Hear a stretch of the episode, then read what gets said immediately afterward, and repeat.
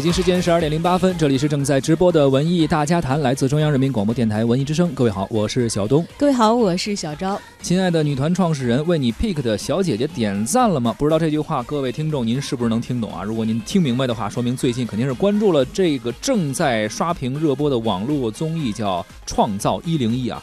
每周六晚上本来应该属于是卫视综艺的一个时段，原来什么什么歌手啊、好声音、好歌曲啊各种，但是现在呢却被这档来自腾讯视频的一个网综给霸占了。目前。创造一零一的播放量已经超过了二十三亿次。创造一零一被认为呢是女版的偶像练习生。节目的设定呢是要在一百零一位女生当中选出十一个人来组成最终出道的女团。嗯，这偶像练习生可能之前大家都知道是爱奇艺的一个呃男子选秀的一个节目。其实我觉得创造一零一被称为是女版的偶像练习生不准确，应该称为正版的偶像练习生，因为爱奇艺那个偶像练习生大家都知道是山寨的，没有买版权，但是创造一零一这次腾讯。确实是花了钱买了版权的，所以很多人也很期待说，哎。你这个买了版权呢，是不是应该各方面做得更到位一些啊？所以很多人也是非常期待。呃，这个节目其实乍一听，大家可能觉得这个女生选秀好像之前有过超级女生什么什么快乐男生什么之类的，这后来也叫快乐女生了。跟这个是不是有点像呢？有什么差异呢？呃，是不是说就是原来选出一个总冠军，这回是说从这个一百零一个人里边选出十一个人，仅是这些差距吗？啊，当然细看下来啊，创造一零一显然已经是全民选秀的升级版了，都不是二点零，可能三点零、四点零都有了。嗯，节目呢，把偶像养成类节目和大众选秀类的节目呢加以综合，把那些尚且青涩、不足以作为偶像的，哎，在面临着出道的这些女团的练习生集合推到前台来啊，也用漫长的赛制和淘汰来养成偶像。看这个过程哈，嗯，在辅以赛场之外观众的投票机制啊，你看这个投票就有点让我们想起来二零零五年的短信是吧？呃，超级女生诞生的时候那种参与度了啊，用网民的喜好来决定优胜劣汰。所以已经不是说要发现明星了，而是创造明星、决定谁出道的事儿了。包括现在比较流行的什么，不管叫导师也好啊，叫什么什么呃创作人、制作人也好啊，都会有这样一些培养的、引领的机制。不知道您是不是关注了这档《创造一零一》这档节目啊？如果您关注了，也可以跟我们聊一聊，参与到节目的互动，还有机会获得我们赠出的电影票和演出票。那么今天要赠送给大家的有中华世纪坛艺术馆提供的意大利钢琴体验音乐节的门票。在这次音乐节上呢，有六位杰出的意大利钢琴家将会在中华世纪坛艺术馆举行一系列的钢琴展览加讲座，再加上音乐会的演出，以这样丰富的形式呢，来增加大家的音乐体验和关于意大利的这个呃键盘类乐器的发展历史的了解。除了这个门票以外，我们还会请您包场看电影《西小河的夏天》，还有 IMAX 版的《游侠索罗：星球》。大战外传，时间是五月二十六号，本周六的十二点，地点是万达国际影城北京西铁营店。如果您感兴趣的话呢，现在就发送姓名加上电话加上西小河和索罗到文艺之声的微信公众号，就可以抢票报名了。所以你是伯克来的？对，我是伯克利的。对。我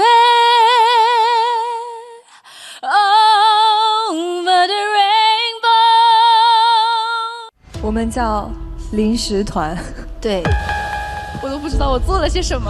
严肃一点。如果你真的不知道你在干嘛的话，那你来这边干嘛呢？Somewhere，唱歌一定要是开心快乐的。会觉得你们刚那个表演很像是年会的表演。你身上那种知识化的东西太多了。舞蹈不是特别的齐，没有默契。有本事用舞台展现出你们的魅力。没本事就回家。大家好，我们是前一九三一组合成员，因为我们组合是已经解散了。对。为什么你要哭啊？因为我跟他是好朋友。对，我们是好朋友。是因为我们跟他们是一样的，但是我们不能说。有什么不能说的？你都上节目了，你还不能说？有能力靠能力，有天赋靠天赋，有拼搏靠拼搏，有努力靠努力啊！实在都没有的话，那他就会被淘汰。你们被分配的班级是？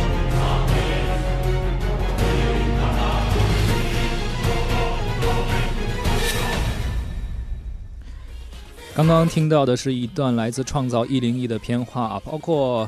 有一些选手啊，上台台上的一些这种情绪的波动，对，同时还有一些也算是导师吧，因为我不知道他这个具体名字叫什么，应该有非常熟悉的声音，包括好像有张杰，我听到了，包括黄黄子韬应该也是在里面啊。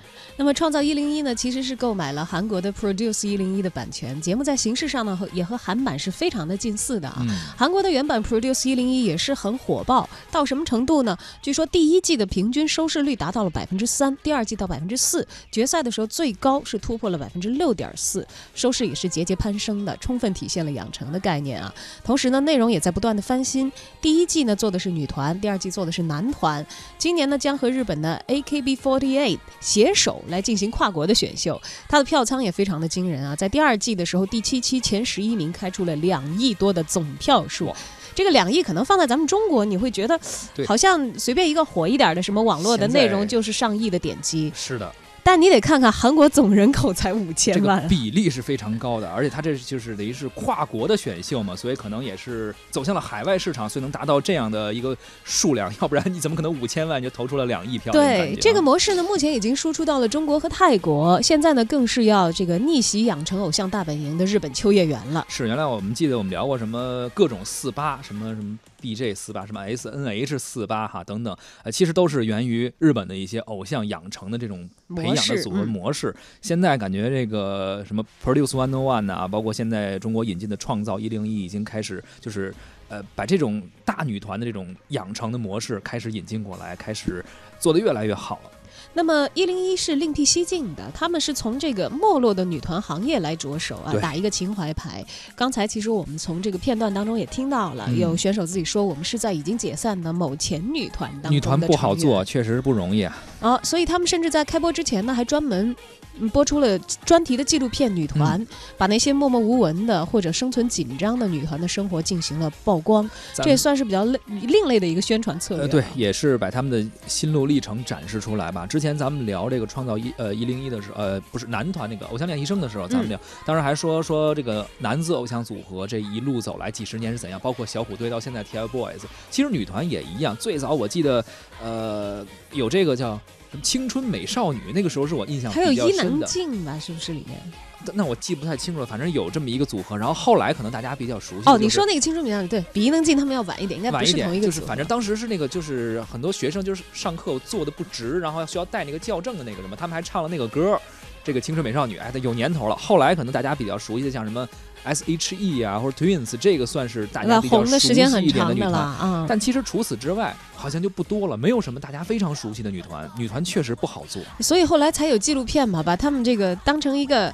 相对边缘的娱乐产业，相对边缘和弱势的一个群体进行记录和拍摄。是。那么节节目里头呢，有一段是集中煽情的，据说是一个关于已经解散的女团，呃，一九三一这个前一九三一的女团成员呢重新聚在一起。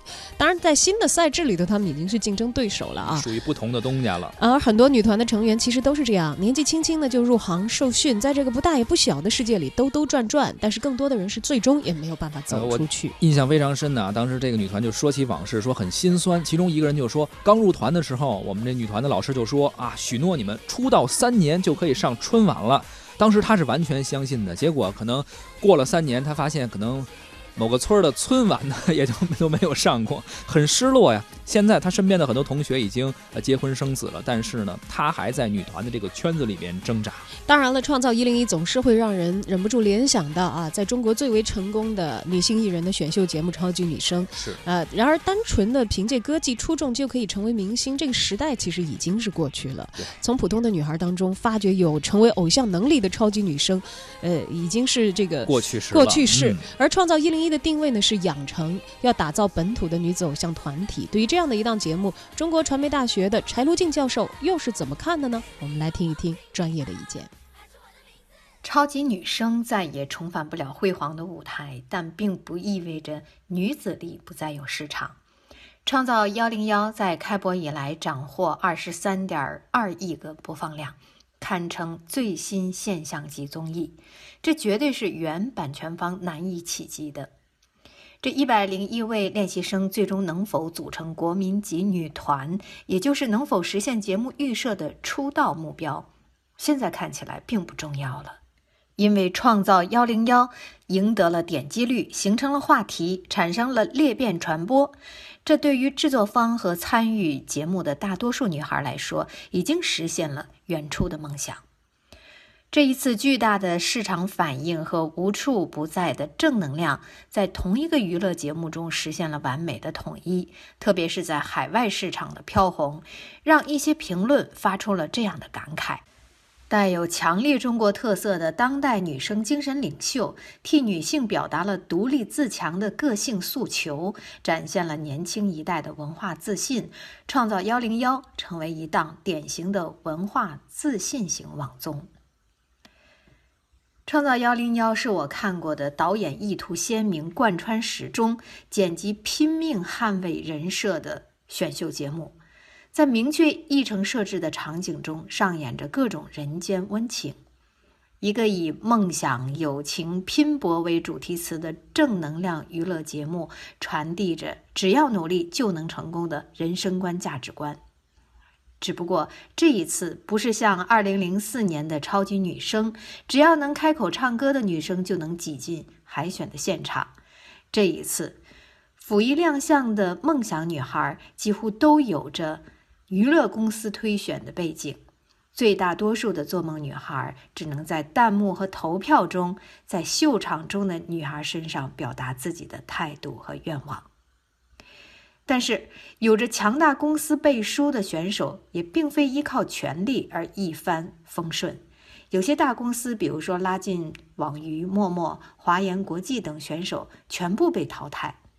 留下来的女孩在实力、美貌的助力之下，并不能沾沾自喜，因为他们知道，如果没有那些怀揣梦想却永远不能靠近闪亮舞台的普通女孩子们的投票和弹幕，没有大家付出时间、精力甚至金钱制造出来的话题和争议，他们再努力，也不过是这个舞台的过客。二十多亿点击量背后的女孩子们，你们才是这场大秀中最努力却得不到任何回报的梦想家。但是，大多数女孩会这样认为：她们在消磨自己的时间和梦想的同时，在消费那些漂亮选手的同时，也获得了心理上的快感和精神的愉悦。他们拥有获得感和充实感。娱乐工业不仅造星，更主要的是造梦，制造出一种只要努力就能成功的奇观，给做梦的青年人以若即若离的希望。而生产者在巨大的投资之后，不仅收获了利益，还创造出更加生机勃勃的文化市场。在这场全民狂欢中，似乎谁都是赢家。但是，一想到四个月来二十多亿的播放量，我还是感到隐隐的不安，掺杂着一些复杂滋味。一个打造女团的节目火成这样，我是该为娱乐产业叫好，还是该为文化事业的多元化发展而担忧呢？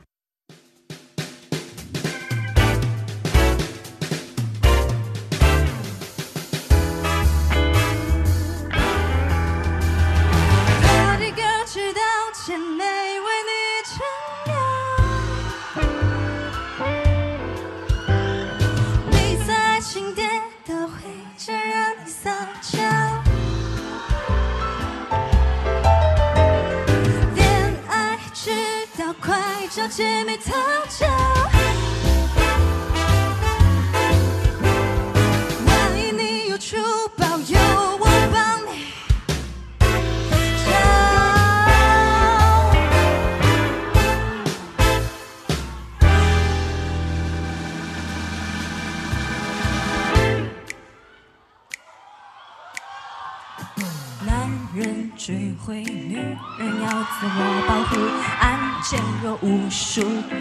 对不能认输。有天大的本事，比不过地要等苦，要团结靠万物，拿出女人应态度。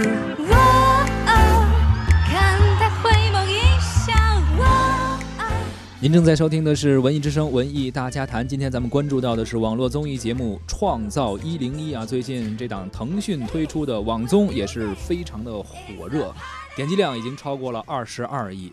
呃，刚刚请到的是中国传媒大学教授柴罗静老师，他也谈了谈对于这个节目的一些看法。当然，有一些点赞，也有一些担忧。小昭看了这个节目，或者说周围有没有人看这个节目？感觉怎么样？周围很多人在看这个节目啊，我自己没有特别的看。那我比较注意他们的一些反馈，嗯，因为其实说实在的，对于这些选秀节目，我为什么不热衷？是因为我可能个人对于女性的。审美也好，成长也好，我对于外在的东西，虽然我也会欣赏，就谁看到一个漂亮、青春靓丽的女孩，都会多看两眼，对吧？哪怕是同性，出于这个欣赏的这个角度，我可能不会那么疯狂的像那些十几岁的姑娘们那么样去投票，因为我作为一个三十几岁的成年女性了，对于我的人生观和价值观来说，我觉得还是有一定的自信心和稳定感，不太会去受这些节目的一些影响。对，而且可能也过了那个青春的这个冲动的，就是。因为我们都知道，我们喜爱明星是有很强烈的个人投射的。当然，就如果你觉得他跟你在心灵上有一定的互通，甚至一定程度可以代表你去实现梦想的时候，我相信那个时候你是一个十足的粉丝心态。是很多人看这些节目，可能看到那些励志的故事啊，看到他们的那种成长的过程。当然，可能简单到就是看他们的一种着装和打扮，都可能会有自己内心的一个投射，希望像他那样去做，或者他们的故事中有自己曾经。呃，也是在为梦想打拼的影子。对，我会欣赏那些拼搏的姿态和那些青春洋溢的面孔，但是我也像柴老师一样，有的时候其实可能会多一丝隐忧，因为你纯以这个娱乐工业为生的人的话，我觉得把自己的打扮呀也好，才艺也好，这些当成一个主攻的方向，那个天经地义，因为那个算是自己对自己职业的一个尊重吧啊。呃，但是绝大多数不是在娱乐工业当中以此谋生的人，其实就像有好多被淘汰的那些女团的成员也好。付出了很多的努力、精力、时间和也再不复来的青春在这上面，但是没有获得相应的一些物质的回报的话，而且在这种节目里头，其实他是。很明显的一个成功，就是你在这个节目上上了和下了，你的落差会非常之大，一夜之间改变命运。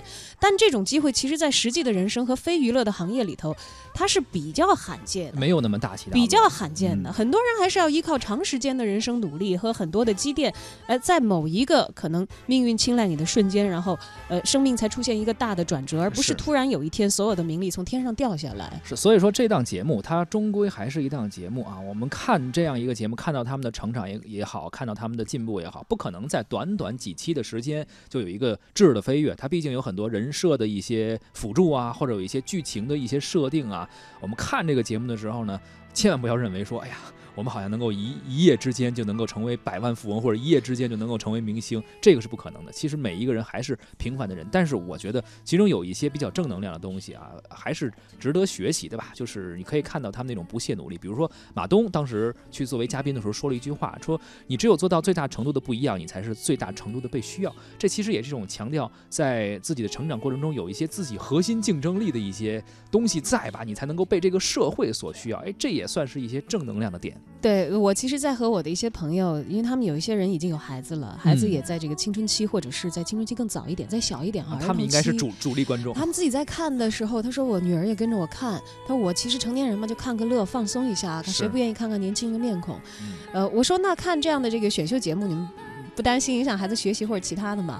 有一个妈妈倒是给我的反馈很正面。嗯。他说：“呃，我女儿看了这个以后，他说有一天还挺挺让我意外的。我说怎么了？他说我女儿跟我聊，说呀，看了这个节目，我知道。”女孩子当然首先要漂亮，但是要漂亮是不够的。嗯，说因为仅仅漂亮的话好像不行，所以他说看完了这个节目之后，很快他女儿乖乖的去自己做作业去了。这也算是对她的一个影响吧。确实，青春的容颜是不长久的，人还是要自己内心最真实、最呃内心的实力吧，才能够陪伴自己很久。其实，在这个节目最开始，我忘了是最开始还是某一期吧啊，胡彦斌作为创作型导师，他当时说了一句话，就说无论是偶像也好，女团。也好，或者说一位歌手也好，舞者也好，你最重要的能力是什么？是你的唱功可能是一方面，青春的容颜可能是一方面。他说，但是如果你想有生命力的话，一定是创作能力。而创作能力反映的是什么？是你知识的积累也好，或者技能的积累也好，或者学识的积累，或者人生阅历的积累，这些才是你未来能够有更长远发展、更长久生命力的基础。对，虽然可能创造一零一对于偶像女团来说是一个不容错失的在职业上呃把握需要把握的一个。关键的时期啊，但你要是把它扩大到到整个的人生来说，它可能也只是机会之一，能够抓住的毕竟是少数人。而哪怕错失这些机会的话，我觉得，在自己的职业发展道路上，那些被淘汰的女孩子，嗯，呃，虽然也许你痛哭流涕的此刻被。拍摄下来了，成为了这个故事当中组成的一个元素。但一个选秀的节目，可能更多的是提供一个故事，呃，也算是一种经历吧。其实无论是失败也好，挫折也好，其实也是人生中的经历。人生当中的一段，而每个人更长的人生故事，尤其是每个女性属于自己的故事，还要在更多的时间里、更漫长的来书写，而适应于每一个，我觉得还在。这个那么年轻的时期的女孩子来说的话，可能你们对于社会还有很多的选择，未来还有很多的角色需要你们去扮演。是，如果这次仅仅是呃在这次选秀当中得利或者失利的话，呃，都请再看淡一点吧。我们以更长的眼光来对待未来的人生挑战。好了，下半时段咱们继续聊。